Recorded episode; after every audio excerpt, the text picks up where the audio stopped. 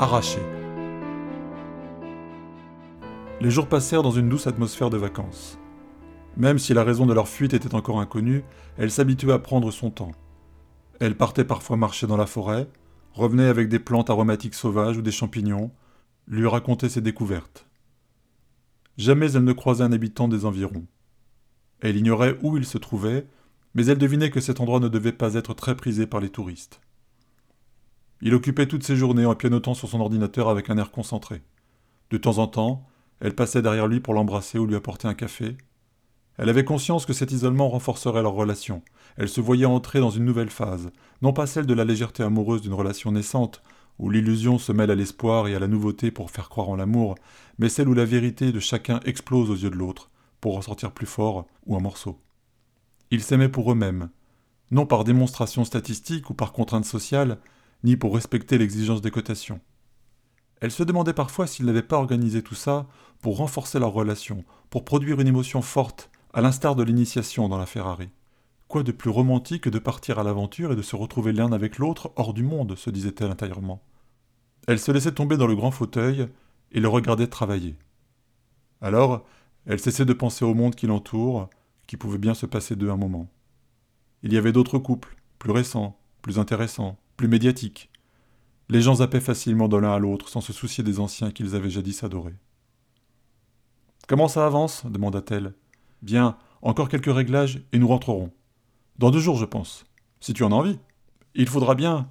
Ils doivent se faire un sang d'encre, ça fait déjà une semaine. Non, pas d'inquiétude, Charlotte. J'ai prévenu tout le monde que nous étions partis en amoureux à l'étranger. Cela a fait remonter notre cote, en fait. Il y a une spéculation incroyable en ce moment, et je ne parle même pas des dérivés qui reposent sur un panaché des plus hautes cotes de base. Puisque ça remonte, tout va bien, personne ne s'inquiète. Le soir même, en pleine nuit, un bruit sourd réveilla Charlotte. Philippe n'était pas à ses côtés. Elle l'appela, mais aucune réponse ne lui parvint. Il y avait du bruit dans la maison, au rez-de-chaussée et à l'extérieur. Elle entendit des éclats de voix et prit peur. Il ne fut pas difficile de comprendre qu'ils avaient été retrouvés et que la situation était plus grave qu'il voulait bien l'admettre. Elle ne savait que faire et resta paralysée quelques minutes. Un homme ouvrit la porte. C'était un policier. Mademoiselle, ne vous inquiétez pas. Nous sommes là pour vous aider. Habillez-vous, vous allez pouvoir partir d'ici. Faites le nécessaire, je reviens dans dix minutes pour vous accompagner. Merci. Elle se leva et se vêtit des premiers vêtements qu'elle trouva. Quoi que Philippe ait pu faire, elle devait coopérer avec l'agent de police. Elle regarda par la fenêtre et compta jusqu'à cinq véhicules dans la cour. Ils avaient déployé de grands moyens pour mettre la main sur eux. Elle eut peur pour lui, pour elle, pour leur avenir.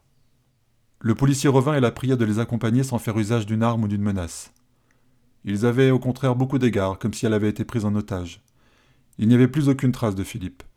Même ses ordinateurs avaient disparu. Elle prit la décision de ne rien déclarer, pour le moment, tant qu'elle n'aurait pas plus d'explications sur ce qui se passait. Elle fut conduite à la mairie du village, le plus proche, où on l'accueillit avec un café chaud et une couverture. On l'invita à s'asseoir dans ce qui pouvait être une salle des mariages. Un homme vint la rejoindre et s'assit face à elle. Bonjour Charlotte, comment vous sentez-vous? Avez-vous tout ce qu'il vous faut? Oui, je vous remercie, je vais bien. J'avoue ne pas bien comprendre. Je m'en doute, je vais devoir vous expliquer, mais cela risque de vous sonner. Allez-y, je suis un peu perdu à vrai dire. Le plus simple est de commencer par le commencement. Depuis quand connaissez-vous Philippe Lemarque? Ça fait six mois maintenant, je l'ai rencontré avec Trouve Amour. Oui, nous l'avons suivi. Une bien belle histoire. Mais il ne s'appelle pas Philippe Lemarque. C'est un imposteur. Un imposteur? Oui, son vrai nom est Philippe Lessen. Il s'agit d'un hacker recherché depuis longtemps. Nous avons découvert qu'il s'était infiltré au ministère du Bonheur, dans les services informatiques de Trouve Amour. Nous ne savons pas bien ce qu'il cherchait, mais nous pensons que cela a à voir avec le marché des cotations. Quoi qu'il en soit, ça peut paraître totalement incroyable et un peu brutal à entendre, il a falsifié les résultats pour se mettre en contact avec vous. Votre histoire était le résultat d'un hacking très perfectionné. Mais c'était faux. Je suis désolé, ça n'était jamais arrivé. Charlotte était prête à tout entendre. Elle aurait pardonné n'importe quel délit, n'importe quel crime. Elle aurait même pu supporter d'entendre qu'il avait une amante cachée tant que leur amour demeurait intact. Mais elle ne pouvait pas imaginer une seconde que leur relation fût une invention, une manipulation, l'œuvre d'un faussaire. Son univers s'effondrait. Plus rien n'existait de tangible, de solide. Elle avait ressenti des sentiments si forts au plus profond d'elle. Elle n'en avait jamais douté. Ils étaient nobles, beaux et désintéressés. Elle était prête à vivre sa vie aux côtés de cet homme, de le chérir, de se sacrifier pour lui. Et soudain, elle découvrait qu'elle aimait une chimère, que son bien le plus précieux, son amour sincère, avait été offert en vain, qu'il lui avait été volé pour atteindre de mystérieux desseins. Comme si une force invisible l'obligeait à se contracter, à rentrer en elle-même, à se replier, elle s'effondra sur le sol et commença à se vider de ses larmes dans un cri de douleur.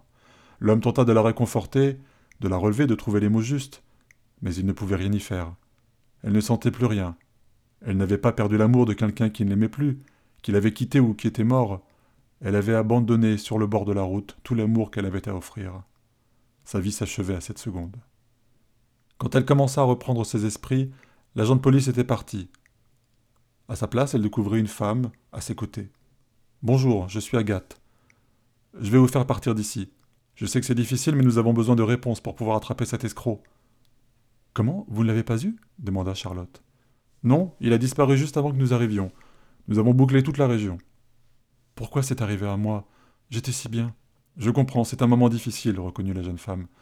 Puis elle ajouta Charlotte, bien que cela vous demande certainement un effort important, je dois vous demander de garder tout cela pour vous, le temps de le retrouver.